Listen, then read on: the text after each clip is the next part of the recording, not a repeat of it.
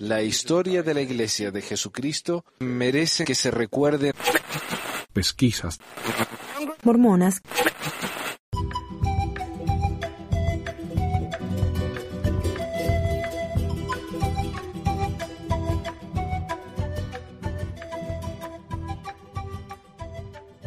Hola, bienvenidos a otra edición de Pesquisas Mormonas, les habla Manuel y hoy con nosotros tenemos al señor Ryan McKnight, uno de los miembros de Mormon Leaks, el grupo responsable en hacer públicas las filtraciones sobre la iglesia. Hace un par de meses Mormon Leaks publicó 15 videos con deliberaciones del quórum de los 12 en los que aprendimos que la iglesia está íntimamente vinculada con la política y una filtración o leak más reciente en la que aprendimos que a los líderes de la iglesia, a pesar de que por años dijeron no ser pagados, reciben al menos 120 mil dólares al año. Ryan, bienvenido al programa. Sí, muchas gracias por la oportunidad. Para empezar, quería hablar acerca de tu vida en la iglesia, tu experiencia. Eh, ¿Fuiste miembro? ¿Qué te hizo alejarte si es que te alejaste? Ah, bueno, nací en la iglesia. Ah, ah, por parte de mi padre tengo antepasados que van hasta los tiempos de Brigham Young y por parte de mi madre, mi madre es conversa, pero antes que yo nací. Entonces, uh, parte de ella, uh, ella, uh, ella, es la única miembro de su familia. Pero me crié en una familia típica mormona.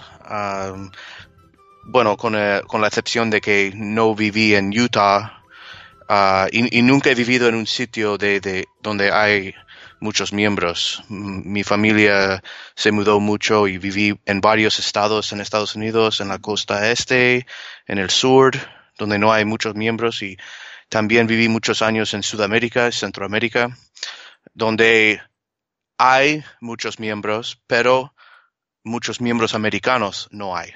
Entonces, entre mis amigos americanos que estaban en en uh, los colegios donde yo fui en esos países eran como colegios privados que eran para americanos o personas de otros países y no había casi nunca otros miembros ahí. Entonces, um, pero aparte de eso, vivir la, vida típica mormona, uh, mi, mi, familia cumplía con, casi toda la, cultura, las reglas, la, los mandamientos. Um, serví una misión en España, en la misión de Barcelona, y me encantó.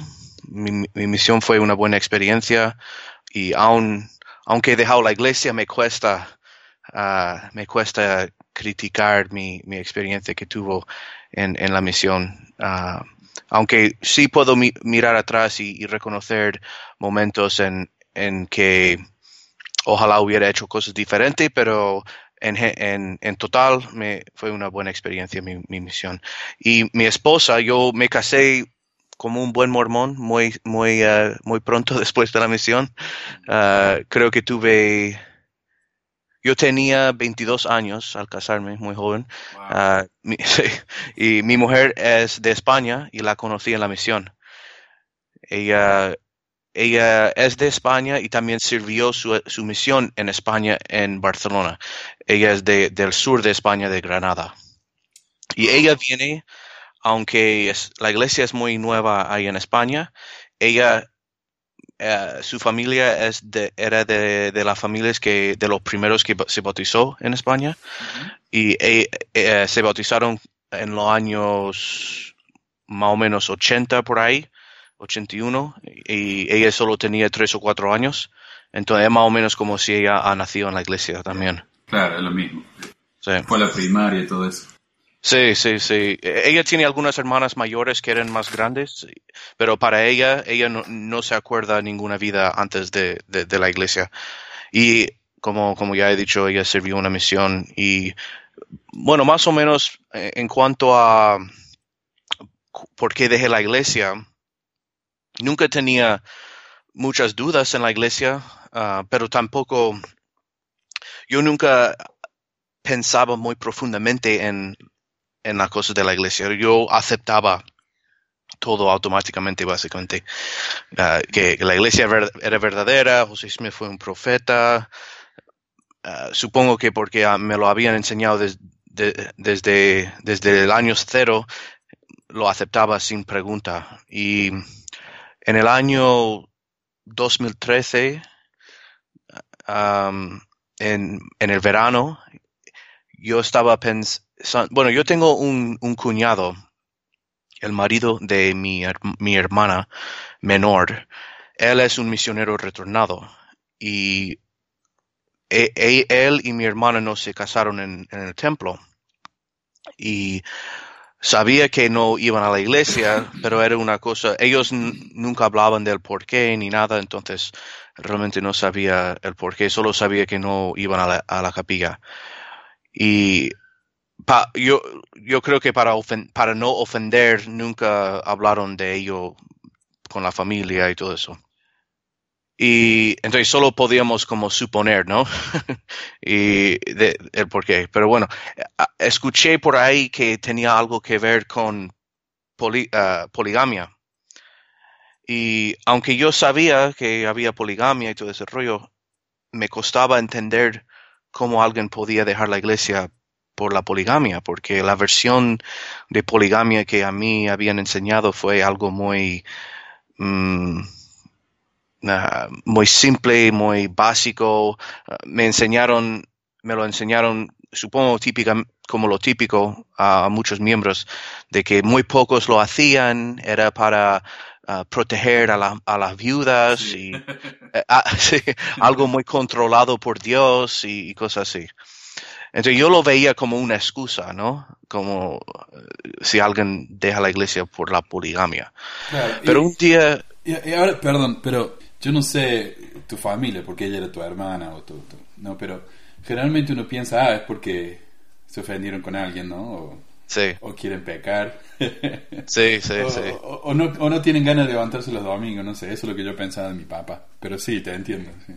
Bueno, y con él, el pensamiento de eso era que, porque él es muy inteligente, ah, y incluso tiene un doctorado en cosas de biología, no sé qué, no sé cuánto.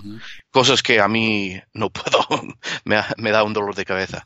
Entonces, la- el pensamiento era como que quizás es demasiado, eh, se cree demasiado inteligente. ¿Sabes? Claro. y, y- y se cree más inteligente que los demás. o- y realmente después de todo esto, y, y ahora hemos hablado mucho, y no es, claro, no es nada de eso. Él ha dejado la iglesia por todas las cosas de la historia, como muchos de nosotros que hemos dejado la iglesia. Pero en ese, en ese tiempo yo no tenía ni idea de nada de esto. Entonces, un día yo estaba pensando cómo puede alguien dejar la iglesia por la poligamia. Y digo, bueno, para entender un poco de dónde viene, voy a mirar qué dice en el internet de, de, por qué. Y, y en ningún momento pensé que era una razón válida para, pa- para, para dejar la iglesia. Pero cuando empecé a meter cosas en el Google, algo salió de algo de, de José Smith con su con sus novias adolescentes, Sí. ¿no? De 14, 15 años. Y digo, mi primera reacción fue, "Bueno, esto tiene que ser una mentira. Yo nunca en mi vida, yo tenía 32 años y nunca en mi vida había escuchado esto. Y digo, esto tiene que ser una mentira del internet, de los antimormones, y seguro que mi cuñado ha escuchado esto y lo ha creído.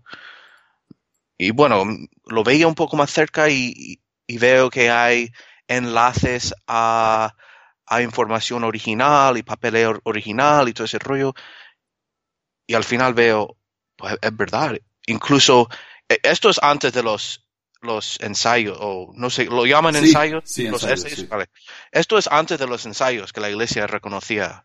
Pero yo encontré información más oscura, ma- más, más antigua de, de que sí la iglesia lo reconocía y, y encontré las páginas de Fair Mormon que hablaba de eso, intentando ponerlo en una luz ah, positiva y digo, wow. Y me molestaba el hecho de que se casó con adolescentes, pero más que eso, me molestó que había ido 32 años sin saberlo. Claro. Eso me molestó más. Ah, y, y digo, si yo estaba equivocado de, con esto, ¿con qué más estoy equivocado? Y yo empecé a investigar y como muchos que empiezan eso, pues eh, ah, me No terminé, más. claro, ya terminé como apóstata. y, y, y toda todas las razones típicas, uh, lo, del, lo de la, la, los problemas con lo de la raza, del racismo, los problemas con el libro de Mormón siendo histórico y to todas las mentiras y las, eh, los engaños con los años y, y, todo ese rollo. Para mí, lo de la, del, de la, del libro de Mormón siendo un libro histórico fue muy grande para mí. Porque yo, yo viví de joven en, en como he dicho antes, en, en, Sudamérica y Centroamérica. Dos de los países donde yo viví eran Honduras y Guatemala. De hecho, en Guatemala es donde yo terminé el, el, la, el colegio secundario, high school, como ah, lo llaman aquí sí. en Estados Unidos. Y yo estaba uh, obsesionado con los mayas, con las tecas y todo eso. Porque yo creía firmemente por lo que le me decían en, las capillas y en los otros miembros, que esos eran descendientes directas de, los lamanitas. Incluso en el, eh, eh, cuando yo estaba en, Guatemala, y si no sé si alguno de tu, los que escuchan a estos estarán ahí, pero mi familia vivía en la zona 15 en, en la ciudad de Guatemala y nosotros uh, fuimos a la capilla ahí que estaba conectado al templo y los que, los que son de la ciudad de Guatemala sabrán de lo que digo. Y en esa, esa capilla, en ese barrio, no me acuerdo el nombre del barrio, es donde er, era un barrio normal de, de, personas de Guatemala, pero también todos los miembros de la iglesia que eran americanos asistían ahí, da igual donde vivían en la ciudad. Y teníamos como nuestro, era como 15 personas, 20 personas, y teníamos como nuestro um, uh, escuela dominical en inglés y todo eso para poder entender mejor, porque algunos no hablaban español. Bueno, da la casualidad que muchos de los, um, los, no sé cómo se diría en español, los tours, you know, the, lo, esos tours que la, los llevan desde Estados Unidos a, a, ver lo que se supone que es el camino del libro de Mormón y todo eso. Sí, tours, excursiones, tours, sí. Excursiones, sí. Hay muchos de esos de aquí en Estados Unidos y los llevan a Guatemala, Honduras y todo eso. Pues uno de los tours muy famosos en esa época, estos eran, esto era en los años 90, uh, la última parada antes de volver a Estados Unidos fue asistir a la capilla en este barrio. Entonces, cada mes o cada dos meses yo conocía al hombre encargado, al guía, hombre encargado de, estas excursiones, y era un hombre que había escrito libros en cuanto a esto, y él, creía firmemente que uh, que el libro de Mormón sucedió ahí en Centroamérica. Y para mí era como su, su, libro se vendía en el Deseret Book. Para mí lo que él estaba haciendo era patrocinado por la iglesia, para mí. Y sí, claro. Y yo, yo creía firmemente, sin duda, que cuando yo fui a ver a Copán, a, a, a Lago Atitlán, que muchos dicen que es eh, lo, la, uh, los aguas de Mormón o the waters of Mormon en inglés. Sí. No sé cómo lo llaman en el Sí, es, es, así la agua de Mormón, sí. Sí. Y, y cuando yo fui a todas las ruinas uh, maya, yo los acercaba con un respeto profundo, no solo porque eran antiguos en sí, pero porque yo pensé que yo estaba andando en el mismo terreno que la gente del libro de Mormón. Y fue una gran parte de mi, de mi, de mi testimonio. Y cuando fui a la misión en Barcelona, mi primer presidente de misión, que solo fue por como tres meses, y ya se fue a casa él, él era uno de esos que en su tiempo libre llevaba excursiones. No era el hombre que fue al barrio mío de joven, pero él había, había hecho muchas investigaciones y eh, eh, estaba escribiendo un libro y muchas veces en nuestras conferencias de misioneros él testificaba de que él también sabía que todo sucedió en Centroamérica. Y para mí, para mí eso fue una señal de Dios que, me mandó a una misión de un presidente de misión que tenía tan fuerte el testimonio en eso que, a mí. Entonces, cuando yo empecé, si avanzamos a, los 32 años, que y estoy descubriendo toda esta información y parte de esa información es de que no solo no tenemos prueba de que sucedió en Centroamérica, tenemos prueba de que es casi imposible que sucedió, Sí. o imposible. Y eso para mí fue muy chocante. ¿Sabes que yo, mi, mi presidente de misión le gustaba hablar de eso? Él era, él era un profesor de BYU Ujú, y él nos decía, eh, una vez dio una presentación acerca de la arqueología del libro de Mormón y nos habló de lo que la gente en BYU estaba diciendo. En esa época era el 97, 98. Y después que terminó su gran presentación, ¿no? Demostrando que el libro de Mormón era verdad porque México y qué sé yo, las arqueologías. Dijo, bueno, pero nuestro testimonio no se basa en esto. Nuestro testimonio se basa en el espíritu. Y yo creo que eso lo hacen a propósito porque hay tantas teorías diferentes y han cambiado de opinión tan seguido que eh, si uno se basa su, su creencia en eso, cuando eso se desprueba, entonces se cae todo, se cae todo. Porque yo también, para mí, eh, yo voy a reconocer que nunca fui una persona muy espiritual. Para mí tiene que tener sentido lógico, ¿no? Sí. Y, y lo de la arqueología tenía sentido lógico. Mi película favorita era La América Antigua Habla, donde nos Ujú. muestran ahí la, las ruinas de... eh, ¿Cómo se llama aquí en México, en Cancún? Eh, Chichen Itza. Y, y las fuentes bautismales. Yo fui ahí todo, ¿no? Y Sí. también como vos, yo digo, este es lugar sagrado. Y después empecé a pensar, ¿y por qué las fuentes están afuera del templo y no adentro? ¿O por qué, por qué- Ya, ya, ya. ¿Por qué hacen sacrificios y eso no tiene nada que ver? Entonces ahí, sí, cuando eso se fue cayendo, también mi testimonio se cayó. Y es, Sí. y es por Sí, eso yo- que... Perdón, Yo creo que, no, no, yo creo que tuvimos una experiencia muy parecida porque yo también siempre he sido una persona lógica y, y cuando, antes de dejar la iglesia, con cosas fuera de la iglesia, yo podía hablar con un montón de lógica y entender las cosas lógicas, pero era como al entrar a la, a la capilla, se apagaba algo en mi cabeza y ya no pensaba con lógica. Sí. Pero sí, en el momento que pude encender esa lógica dentro de la capilla, ah, sí, eh, para mí también se, se tumbó todo porque no tenía lógica. Y como tú has visto lo que se supone que una pila bautismal en, en México, yo también en, en Honduras, en Copán, había una, una cosa en el suelo, también en el aire libre, en el medio de la nada, que también me dijeron que era, era una pila bautismal y lo creía. Y era interesante porque eh, eh, ese fue un viaje que hicimos, mi, hizo mi familia con otra familia también americano y también miembro de la iglesia. Y pagamos a un guía de ahí para, para llevarnos. Y estábamos hablando de la iglesia y todo eso con este hombre. E- Él sabía que éramos mormones y seguro que había tenido mucha experiencia con mormones ahí. Porque muchos mormones van ahí pensando que es lo lo del libro de Mormón. Y cuando llegamos a este sitio de lo que se supone que es una pila bautismal, me acuerdo como si fuese ayer, que él dijo, mira esto, no sabemos exactamente lo que es, pero sabemos según el, lo, con lo poco que sabemos, sabemos que era un sitio sagrado para unas personas que eran como unos outcasts from the regular people, no sé cómo traducir eso bien. Personas que fueron echadas, sí. Sí, Eh, y como que no eran parte del, del, de- del grupo general de, de, lo, de, lo, de los que vivían en Copán.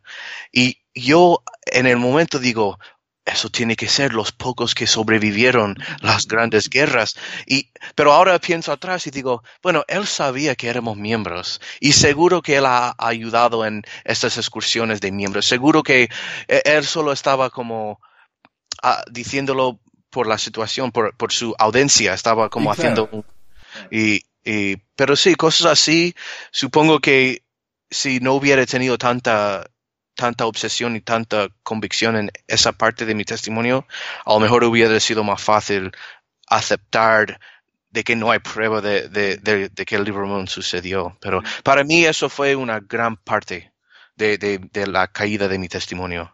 Está bien, sí, es, es, es- frustrante, ¿no? Y cuando dicen, te fuiste porque te ofendiste, a ve- a- ahora yo ya respondo que sí. Porque, Sí. porque a mí me mintieron por tantos años, ¿no? Y eso es una ofensa. Que También, hayan- también. Que me hayan escondido todo esto tanto. Ya. Bueno, ahora, eh, la razón principal por la que te tenemos acá es porque ah, han estado ustedes publicando varios documentos que han sido muy reveladores de cosas que la iglesia nos ha estado diciendo una cosa y ahora nos damos cuenta que es otra, ¿no? Y esto es lo que ustedes le llaman los Mormon Leaks, que me imagino que está basado en Wikileaks, algo así. Sí, sí. Ah, ahora, ¿cómo te involucraste vos con Wikileaks, o con Mormon Leaks? ¿Cómo empezó todo? ¿Qué te llevó a participar en esto? E- ese tipo de cosas. Todo empezó en el noviembre de 2015. Y si reconoces esas fe- esa- ese mes y año, es, será por la póliza de lo, lo que en inglés llaman the November Policy. No sé cómo lo, a lo que, cómo lo refieren en, Sí, en la Sudam- política. E- Esta es la política de los hijos de los homosexuales, ¿verdad? Ex- sí, eh, y eh, de que no se pueden bautizar hasta que tengan 18 años y también rechazan la relación de los padres, el, el padre o la madre que está en la relación homosexual. Pues yo estaba, yo era parte de ese leak, eh, de, de- de que eso fuese ah, dado al público. Entonces, esto es como sucedió. Yo estaba en un grupo privado de Facebook y un que era más, más o menos para miembros fieles, muy pequeño, un grupo muy pequeño. Y alguien de ese grupo, en el, día 5 de noviembre, ah, puso algo de esta nueva póliza. Y yo no lo creía. Yo pensé que al- algún malentendido ha habido. Entonces yo cogí lo que ponía las palabras y lo puse en una página que se llama Reddit. Y hay una página en el Reddit que es para ex miembros. También hay una página para miembros fieles. Pero hay una página donde es como un message board, un, un chat, donde la gente comparten pensamientos y todo eso de, de la iglesia. Y yo puse ahí, mira, eh, estoy escuchando de que hay esta nueva póliza, hay alguien por ahí que puede confirmar. Y también lo puse en el Facebook en un grupo más público. Pues eh, el, um, se explotó eh, eh, eso, esas conversaciones en el internet. Y el hombre que se llama John Dehlin, ¿sabes quién es? Sí.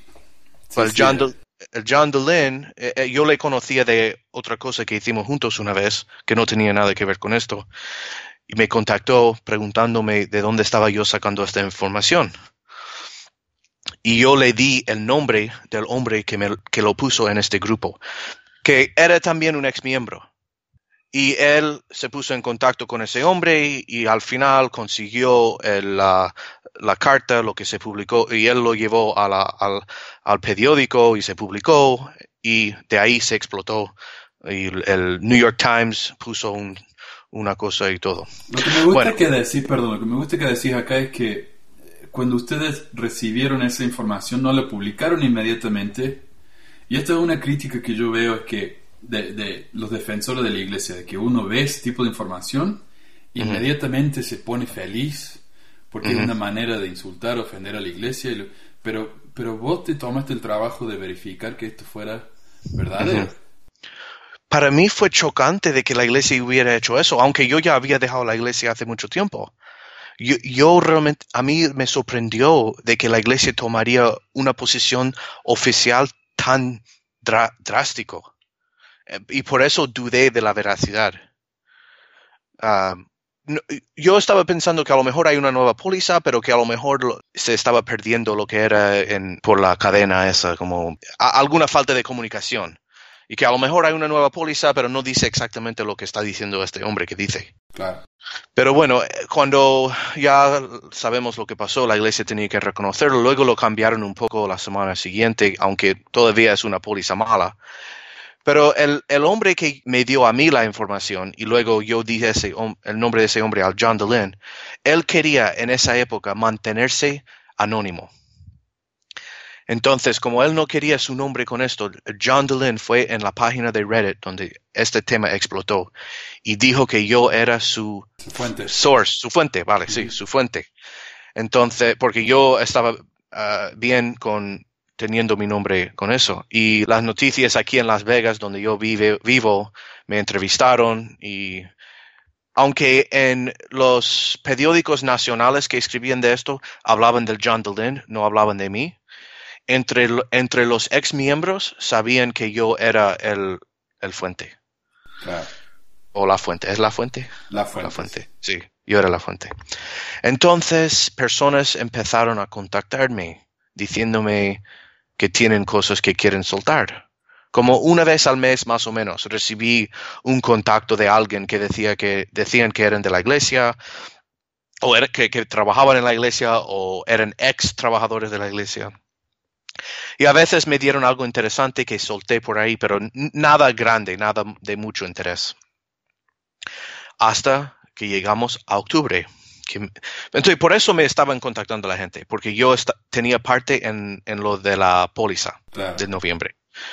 Y eso ya es octubre de este año, casi un año después. Sí, en octubre de 2016, alguien me contacta diciendo, yo tengo unos vídeos que llevo años queriendo publicar pero si, si, si me pillan a mí, yo, yo tengo un contrato de no, en inglés se llama un non-disclosure agreement.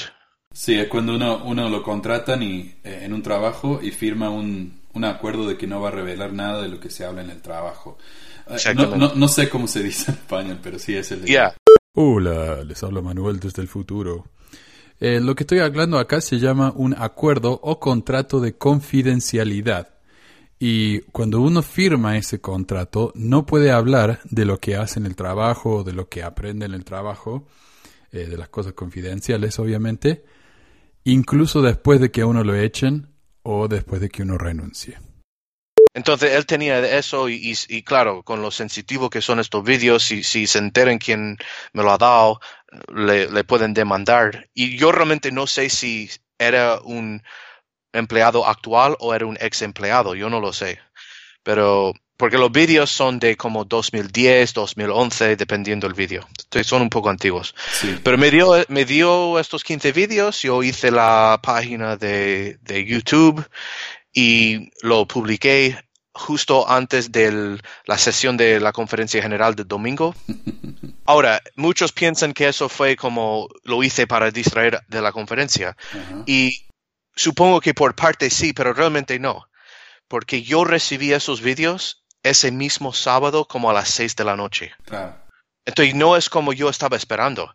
Yo los publiqué lo más rápido que podía. Y también el hombre que me lo dio, o mujer, yo no sé ni si es un hombre o mujer, ah, me pidió intentar hacerlo lo suficiente rápido para que sea para la sesión de, la, de la mañana. No, no tenía esos vídeos por semanas esperando el momento adecuado. Los recibí el, mismo día anterior. Y los vídeos ah, cogieron atención nacional más o menos por dos en particular. Dos de los vídeos en particular. Y, para los que no han escuchado, para los que no han visto el vídeo, los, los vídeos, pueden ir a mi página de YouTube que está con el nombre Mormon Leaks y hay los primeros 15 vídeos en esa página, porque hay más vídeos después, pero los primeros 15 vídeos son estos vídeos. Pero dos en particular eran interesantes al nacional, al nivel nacional. Uno era una reunión que estaban hablando del WikiLeaks, que hay un poco de ironía ahí. Pero estaban hablando del Wikileaks y cómo podría el Wikileaks o una página parecida hacer daño a la iglesia. era realmente algo importante, pero en, en la conversación el presentador habló del Julian Assange, el que lleva la página de Wikileaks, que había hecho un un leak, había soltado una gran uh, cantidad de documentos junto con un hombre que se llama Bradley Manning, que ahora se llama Chelsea Manning. Y eso es un, un militar que era um, uh, transgender. Sí, es transexual. Él, era un hombre, ahora es Ahora es una mujer. Y e, él está ahora mismo en la, en, en la prisión uh, por lo que hizo. Pero bueno, el, presentador solo estaba hablándoles, no mencionó el presentador que era un transexual solo mencionó su nombre en el sentido de que esto es lo que ha hecho el Julian Assange y el Bradley Manning. Y cuando terminó su presentación, siempre los apóstoles en los vídeos, en todos, toman unos minutos para hacer preguntas, para clarificar o lo que sea. Y las únicas preguntas que tenían era en cuanto a la sexualidad de Bradley Manning. Eh, eh, era, la única cosa que les importaban. Incluso preguntó uno si el Julian Assange también era un homosexual. Sí. Entonces estaban más o menos obsesionado, obsesionado. Y uno dijo, creo que fue el, el Elder Oaks, dijo, ah, a lo mejor fue otro, pero uno de ellos dijo, ah, ¿sabemos si es si este Bradley Manning es un homosexual confirmado? Co- En inglés dijo un confirmed homosexual. Y para los que no hablan inglés, la manera en que lo dijo era una manera muy rara de decirlo. No era una manera natural o como lo diría una persona normal, era una manera, no sé cómo explicarlo, pero los que hablan inglés saben que suena muy raro la manera que lo dijo. Claro. Y luego él dijo, el Oaks dijo que él piensa que las noticias y los periódicos intentan, um, intentan poner a los homosexuales siempre en la luz más favorable posible y cosas así. Y sabes que yo, el, eh, Elder Oaks también dio otro discurso, creo que fue en este año 2016, en el que él dijo que la homosexualidad se cura, porque él citó unos estudios del Job Hopkins, y él dijo, ah, pero, pero los medios de prensa, por supuesto, no hablan de eso, porque los medios de prensa favorecen a, lo- al- al- a la causa homosexual.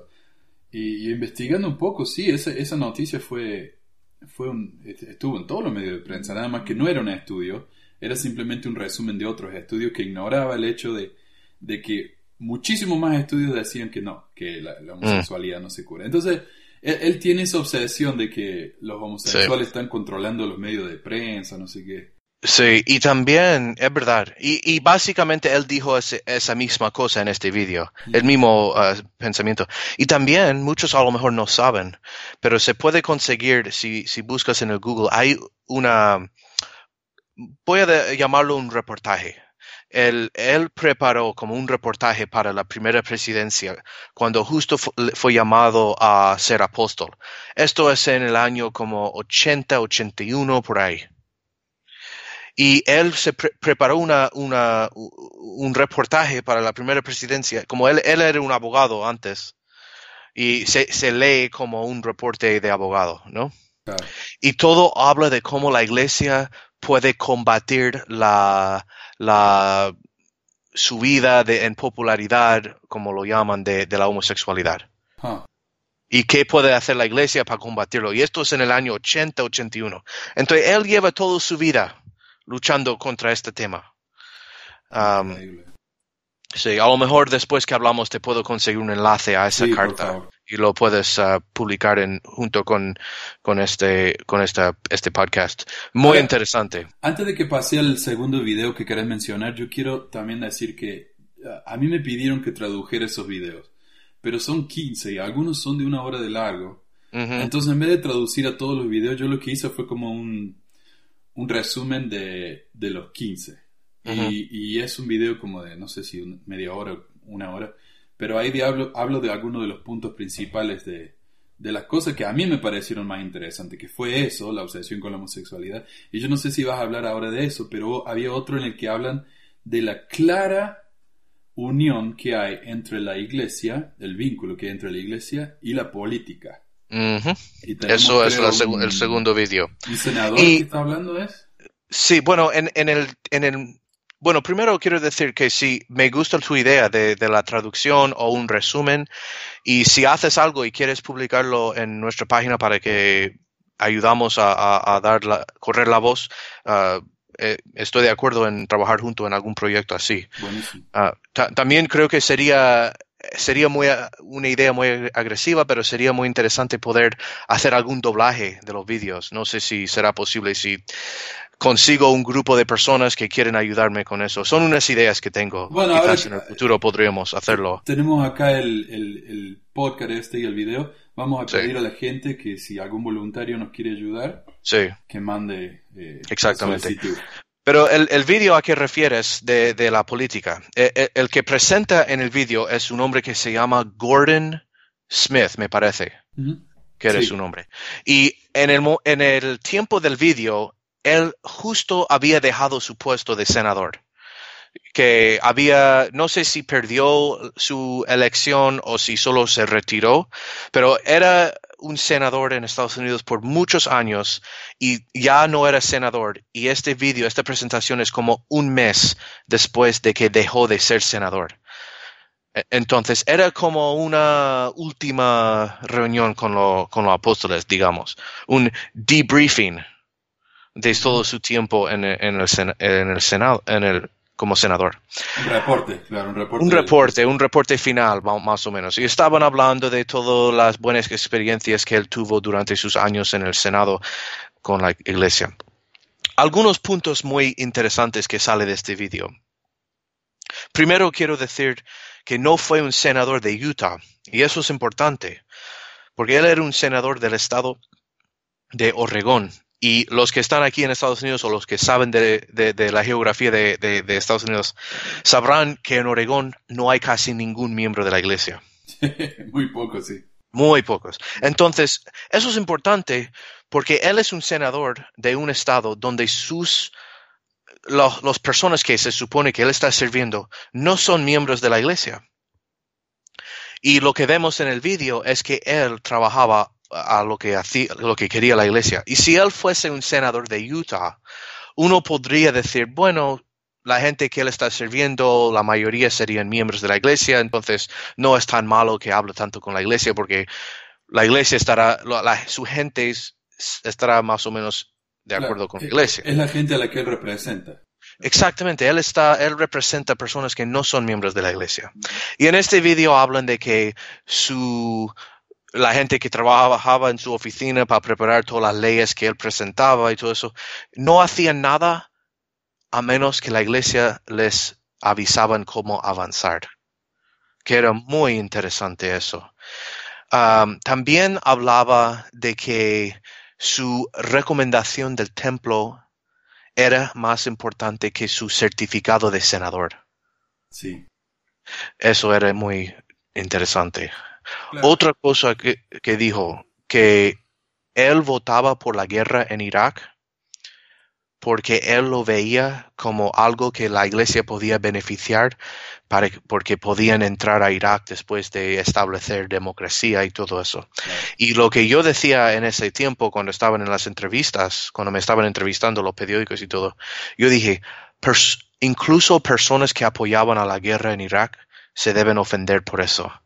Porque aun, aun si tú veías razones, am, buenas razones para esa guerra, creo que todos podemos estar de acuerdo que eso no es una razón por ir a la guerra para ayudar a, a una iglesia. Entonces, esos eran más o ah, quizás había algunas otras cosas interesantes, pero eso, e- esas tres cosas eran las cosas más grandes que llamó la atención al nivel nacional y hizo que el New York Times querían entrevistarme acerca de eso y era por ese video.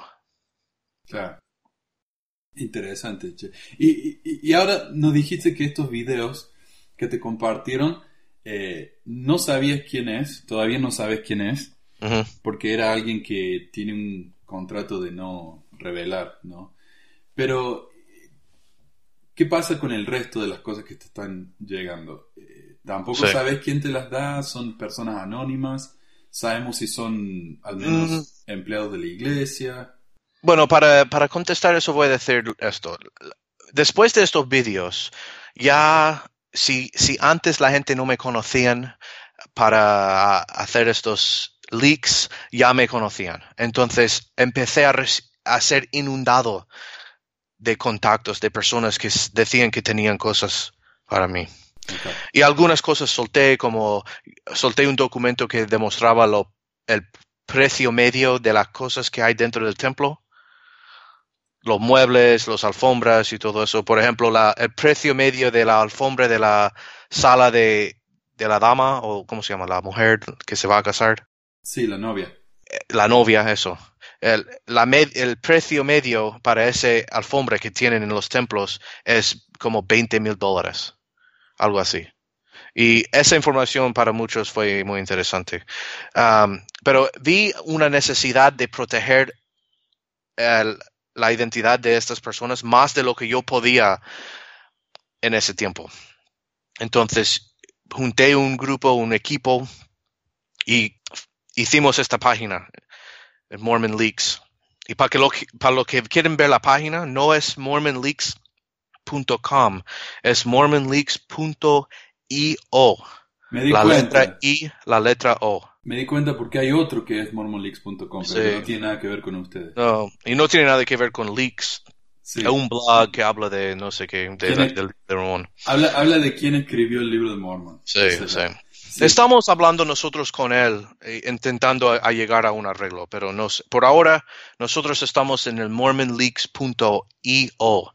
Y, pero hay- es, la página realmente ahora mismo solo sirve para entre- eh, mandarnos eh, documentos.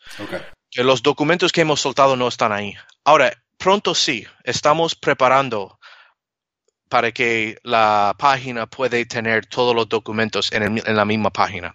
Right. Pero si quieres ver la- los documentos que hemos soltado o si quieres realmente seguir a nosotros y ver lo que estamos soltando en el futuro, es mejor ir al Facebook. Y ahora mismo en Facebook estamos con el nombre Mormon WikiLeaks, no Mormon Leaks. Estamos intentando cambiar el nombre. El Facebook nos están dando problemas con eso. Pero si vas a la, porque al principio pusimos Mormon WikiLeaks y luego lo cambiamos a Mormon Leaks. Pero si vas a Mormon WikiLeaks en Facebook, eso es nuestra página y puede ver nuestros anuncios cuando soltamos documentos. Por ejemplo, el este lunes vamos a soltar más documentos y el lunes pasado soltamos los lo del pago y todo eso.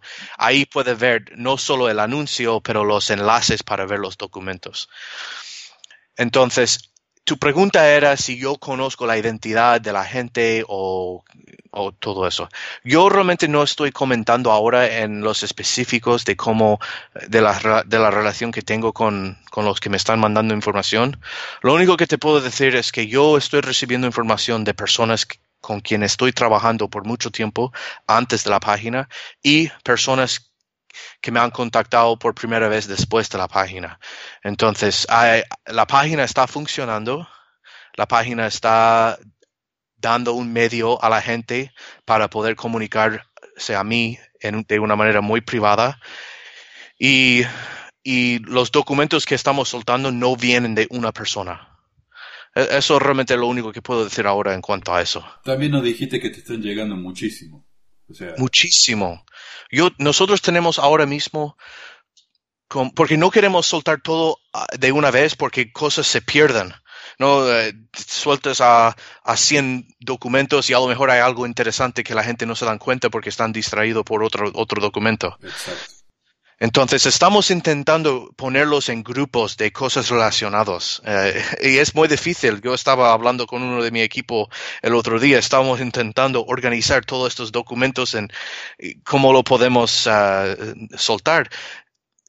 Ahora mismo tenemos como yo creo que cinco semanas de, de ¿Material? Material, sí. Tenemos planeado los próximos cinco semanas, inclu- el primero siendo este lunes. Está bien, porque esa era la otra pregunta que me habían hecho. ¿Va a haber más filtración en el futuro? Oh, sí. sí. Ah, la otra pregunta que me parece interesantísima y muy importante también es, ¿cómo pueden estar seguros de que la información es fiable? ¿no? Sobre todo cuando son fotos. Ahora que sabemos que la gente puede eh, cambiar cosas en Photoshop tan fácil. Ah, hay gente que dice que esto no es fiable, no obstante la iglesia no ha desmentido nada, pero antes de publicarlo ustedes se fían de las personas porque son fuentes confiables. Es, un, es, es una preocupación ah, muy ah, justificada y muy real. Nosotros estamos siempre vigilando por, por si hay personas, miembros, por ejemplo, que quieren intentar engañarnos para arruinar nuestra reputación y cosas así.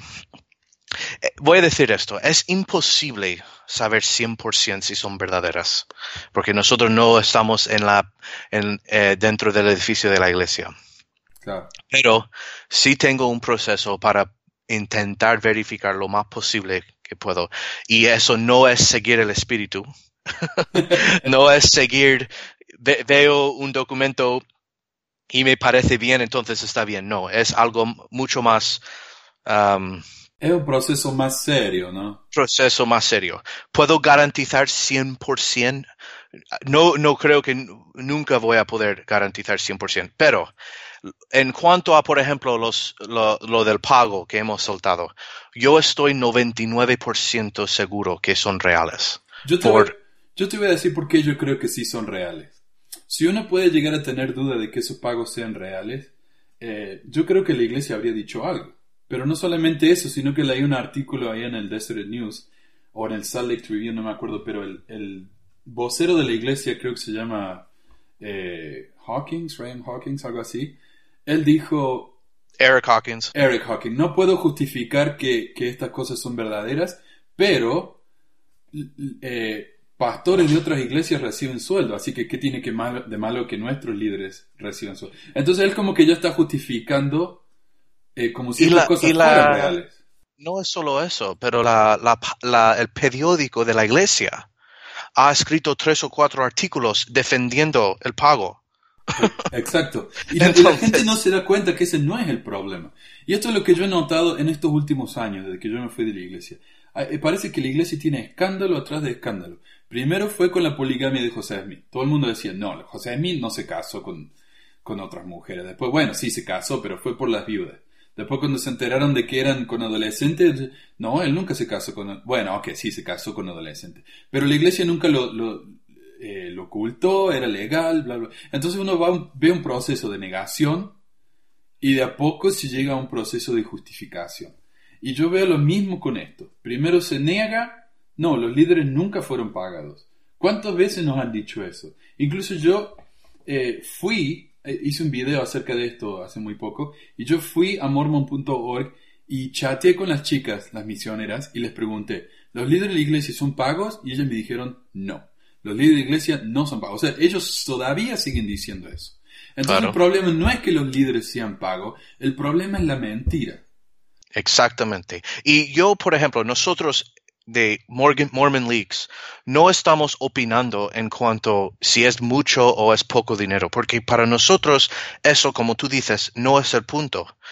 Ellos pueden ganar un millón de dólares al año si quieren.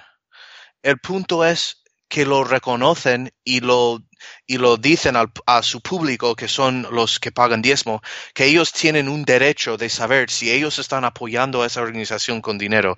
Tienen de- derecho de saber cuánto están ganando los ejecutivos de esa organización. Entonces, ya, eh, no es la cantidad. Y muchos me están criticando a mí diciendo que yo solo quiero hacer daño a la iglesia. Aunque yo no creo en la iglesia y yo creo que la iglesia hace muchas cosas malas, el propósito de esta página, el propósito de esta página no es hacer daño a la iglesia. El propósito es transparencia. Y si a mí me hubiera llegado lo- los pagos al apóstol Irene y, y hubieran dicho 30 mil al año en vez de lo que decían, todavía lo hubiera dado a luz. Ujú. No Sí. es la cantidad, es el hecho de que tenemos derecho en saberlo. Entonces, y yo me pongo a pensar, todos los años que yo viví en Venezuela, en Honduras, en Guatemala, en Perú, y yo, a- yo iba a atendía a barrios de personas de medios muy, muy humildes, muy humildes. Era increíble. Por ejemplo, mi familia no era una familia rica. Mi padre trabajaba en la embajada americana y eh, para los que saben del gobierno de Estados Unidos se gana un sueldo medio. Ni, ni falta ni sobra. Pero comparado a esta gente, yo, nosotros vivíamos como reyes comparado a esta gente. Y yo ahora me pongo a pensar que estas personas que viven tan humildemente y están sacrificando en ir a la capilla, en trabajar en la capilla eh, eh, de, en llamamientos y encima de todo eso están dando dinero porque ellos ven el propósito mayor de la iglesia, que es algo más grande que ellos y para que hagan todo eso y piensen que los líderes que vienen a visitarles y testificarles de, de, de las bendiciones que van a recibir del diezmo, que ellos piensen que no ganan dinero o que solo ganan lo suficiente para vivir, e- es un robo, es una injusticia. Y yo leí en algunas páginas de Facebook que están par- que son para personas de habla español, miembros diciendo que aunque el periódico de la iglesia ha escrito en cuanto a esto, que todavía piensan que es mentira, que están 100% seguros que los líderes no ganan dinero. Claro. Sí. Hubo otro, otros me justificaron a mí diciendo, oh, pero 120 mil dólares es un sueldo de clase media en Estados Unidos. Digo, no. Bueno, no. Especialmente en Utah, eso es mucha plata. En, en, quizás en San Francisco o San New Diego, York sí. City, quizás, pero aún en esos sitios es un buen dinero. Especialmente si uno no tiene que pagar por la casa, por Claro. el transporte, por la ropa, por la comida. Claro, claro. Y tienen, bueno, mira, yo trabajo por el gobierno y mi sueldo está publicado por el Internet. Y si ellos quieren tener una competencia de quién tiene el, el sueldo más humilde, yo ganaré, yo ganaré. un pull-off. Vamos a hacer un pull-off. Sí, Sí, sí. Yo, yo también soy maestro y mi sueldo está en el internet, así que también lo pueden ver. Sí, entonces, este, eso de que, y he visto eso mucho, no solo de personas de, de, de, de fuera de Estados Unidos, pero también los de aquí están intentando decir que es algo modesto, pero eh, casi nadie gana eso. Ellos ganan como más que 97% del resto de Estados Unidos. ¿Cómo Sí. vamos a decir que? Pero bueno, no quiero hablar, no quiero meterme demasiado la pata en esto, porque para mí realmente no me importa de que ganen eso. Realmente no me importa. Lo único que me importa es que digan que es una cantidad modesta. Eso es lo único que me importa. Exacto. Eh, ah, realmente ellos pueden ganar todo lo que quieren. Ellos son los ejecutivos de esa organización, que ganen lo que ellos ven bien. Solo que lo digan. Especialmente cuando nosotros le estamos pagando el sueldo. Ahora, otra pregunta. El diario, y, y podemos, ya hemos estado casi una hora, así que si Mm. podemos mantenerlo breve, digo, el, el diario de la iglesia, el Desert News, respondió a tu último leak diciendo que al compartir información privada, ustedes están poniendo en peligro la democracia. Y yo sé que vos le respondiste, pero ¿qué opinas sobre eso? Bueno, mi primer pensamiento es un poco dramático, ¿no? Estamos hablando de una religión que ocupa un más o menos un por ciento de la población de Estados Unidos. Un por, uno por ciento. Y menos cuando lo ves al nivel mundial. Y nosotros no estamos, e- ellos quieren comparar a lo que estamos nosotros haciendo, a lo que están haciendo los rusos con la elección o el Wikileaks con los, estos emails. Nosotros no estamos soltando secretos de se- seguridad nacional o no estamos poniendo en peligro la vida de la gente. Nosotros solo estamos compartiendo lo que vemos que el público tiene derecho de saber de una organización que es un tax exempt organization. No sé cómo Claro. se dice en español. Eh, ellos, ellos no tienen que pagar eh, impuestos por, por lo que ganan. Y esto es otro tema que vamos a hablar en un segundito, pero ah, ¿vos, ¿vos sabés si el Desert News alguna vez se quejó de, de las leaks o de las filtraciones de Rusia? ¿O si ellos alguna vez defendieron a, a Hillary Clinton porque su información fue filtrada? Um, o- No, es- si la iglesia lo hizo, la- el periódico específicamente tendré que mirar qué dijeron. Yo sé que la iglesia, ah, el periódico de la iglesia apoyó a Hillary Clinton en la, la elección. Ah, y es la primera vez en la historia del periódico que apoyaron a un demócrata, ¿se dice? O- Ajá, sí. Um, pero los, los que leen el Deseret News, los que viven en Utah, los miembros de la iglesia, les encanta el hecho de que eh, fue soltado los emails de Hillary Clinton. Ujú. Les encanta. Entonces, eh, eh, para mí hay un poco de hipocresía de, de decir luego, cuando no les convienen a ellos, que se quejan de lo que estamos haciendo nosotros. Una- un punto que yo he dicho en otras entrevistas es, si los miembros que están quejando de lo que yo estoy haciendo piensen un momento, los únicos, las únicas personas que se están quejando son miembros activos de la iglesia. No hay ningún no miembro viniendo a su defensa, porque todos piensan, todo el mundo piensa que la iglesia debe ser transparente en estas cosas. Absolutamente. Y esa es otra cosa que te iba a decir. Vi en la televisión, acá en el Telemundo, que usted está participando con otro grupo para tratar de quitarle el estatus de institución libre de impuestos a la iglesia. No, Ah. si han dicho eso no es verdad. ¿No es verdad?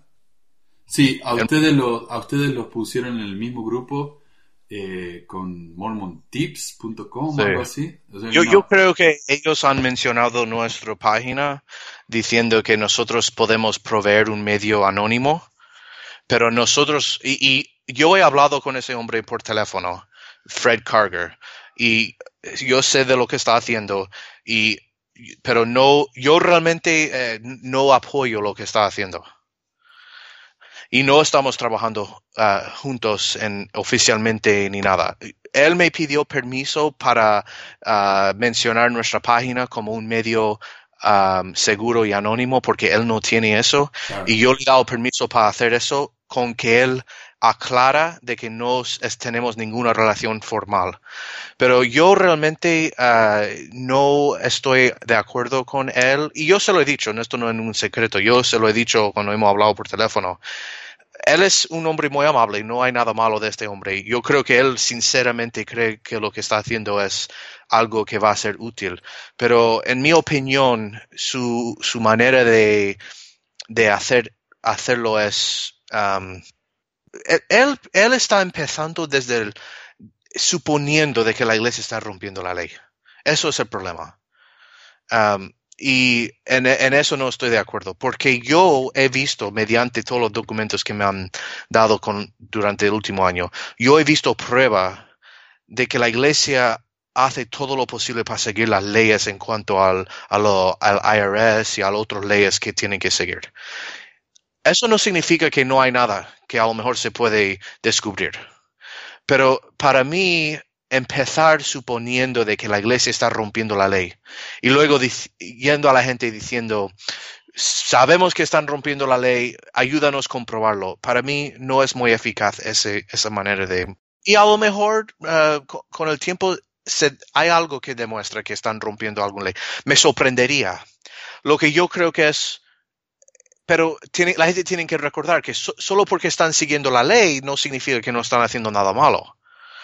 Porque la ley no cubre todo. Exacto. Y, y se puede hacer cosas que faltan ética y, y, y pero que sean legales. Ese es un comentario también que yo quiero hacer, si me, me da un segundito. Ah, hay personas que me están preguntando si, si a mí o a vos eh, nos- la iglesia nos está amenazando, si la iglesia tiene, eh, nos está tratando de sobornar o está haciendo cosas así. Yo digo, la, la iglesia nunca haría eso porque la iglesia es muy inteligente. Ellos nunca se van a poner en una situación abiertamente en la que uno tenga prueba de que ellos están haciendo algo ilegal. Entonces, eh, como decís vos, la iglesia tiene un, edificio lleno de abogados. Ellos saben lo que están haciendo. O sea, no van a hacer algo tan estúpido como eso, ¿verdad? Pero, pero es eso el tema, es, es, legal, pero eso no quiere decir que sea moral. Sí, y aunque sea todo moral, la gente tiene derecho de saber. Entonces, todo llega al final del día al- a, a de que la, la gente que apoyan a la iglesia merecen transparencia. Punto final terminado. Ahí, ya está. De ahí la, las conclusiones que la gente llegan a si la cantidad está bien o si se han metido en la política y eso está bien o no. La gente puede tomar cualquier conclusión de eso que quieren. Pero el punto nuestro es solo que la gente tiene derecho de saber. Exacto, exacto. Ahora, la, última pregunta antes de que, de que colguemos, Ryan. Eh, en una segunda respuesta que yo leí ahí en el Desert News, que es el diario de la iglesia, un editor del diario parece ignorar la información que ustedes proveyeron, ¿verdad? Eh, no habla nada acerca del pago. Él se enfoca exclusivamente en atacarlos a ustedes porque sus fuentes son anónimas. Eh, pero los medios de prensa siempre usan fuentes anónimas. Ahora, ¿leíste el artículo? ¿Cuál es tu opinión de eso? Yo creo que leí lo que, lo que ese artículo. Sí, eh, nos, nuestros fuentes son anónimos porque la iglesia hace una atmósfera que lo obligue. Porque eh, aunque ellos suelten información inocente, el hecho de que lo suelten pueden perder su trabajo, pueden ser excomulgados, pueden perder sus amigos, son para los que nunca han vivido en Utah, tienen que entender que en Utah, si tú estás, si eres miembro y viviendo la vida de un miembro y de repente ya no eres, te, en muchas ocasiones te vuelves de un día a otro al bicho malo. y nadie quiere tocarte. Entonces, por eso la gente tiene que mantenerse anónimo. Y si hay alguien que quiere venir y, poner su nombre con la fuente, muy bien, yo publico el nombre si la gente quiere eso, pero la gente está escondiendo sus identidades porque la iglesia les atacarán y los apoyar, los que apoyan a la iglesia los atacarán a ellos personalmente en vez de a la información que están soltando. Exacto. Y, como digo, eh, este, esta crítica del diario me parece hipócrita porque los diarios, los medios de prensa siempre usan fuentes anónimas. Y cuando me entrevistaron, del, porque yo sí, eh, yo he hablado con el, el, reportero del, de ahí, no sé si es el mismo reportero de este reportaje, porque yo creo que ha habido varios reportajes en el periódico, pero uno de los reporteros que con quien yo estaba hablando, eh, él me estaba hablando de esto, de que de lo que tú estás diciendo. Y yo le he preguntado si él soltaría, soltaría información de una persona anónima si era descubriendo ah, algo ilegal de una compañía o algo.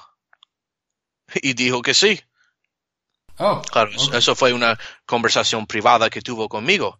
Pero luego no sé no creo no sé si es el mismo reportero que hizo este reportaje pero el punto es que sí hay una hipocresía muy profundo y, el hecho de que esta información pone en peligro la democracia eso es una payasada grandísima porque si es la verdad qué más da las consecuencias es una distracción es un es un hombre de paja, un strong. La, verdad te hará libre, es lo que yo digo. Y sabe también lo que yo digo, a lo justo. Por más que te cueste. Por más que te cueste eso. Que deje que las consecuencias sigan. o lo que como se llama. Exacto.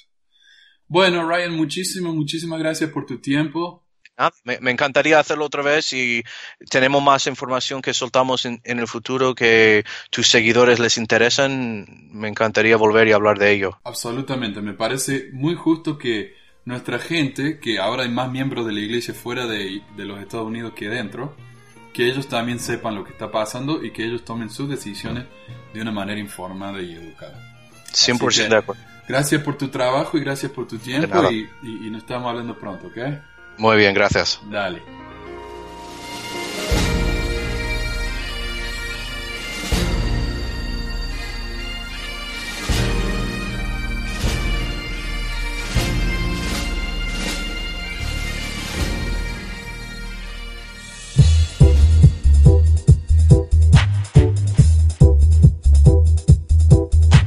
Gracias por escuchar esta edición de Pesquisas Mormonas. No se olvide de visitar nuestro website en pesquisasmormonas.com o pesmor.com y nuestro blog en pesquisasmormonas.org o pesmor.org.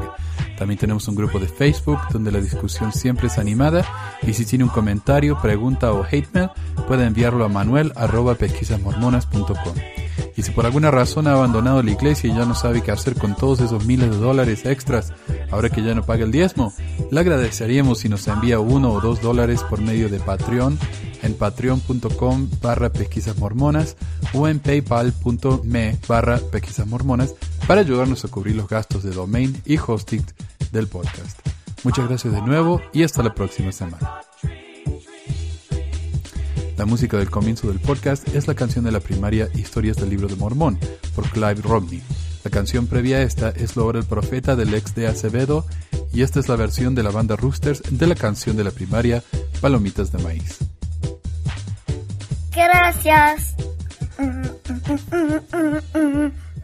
Pues quizás hormonas.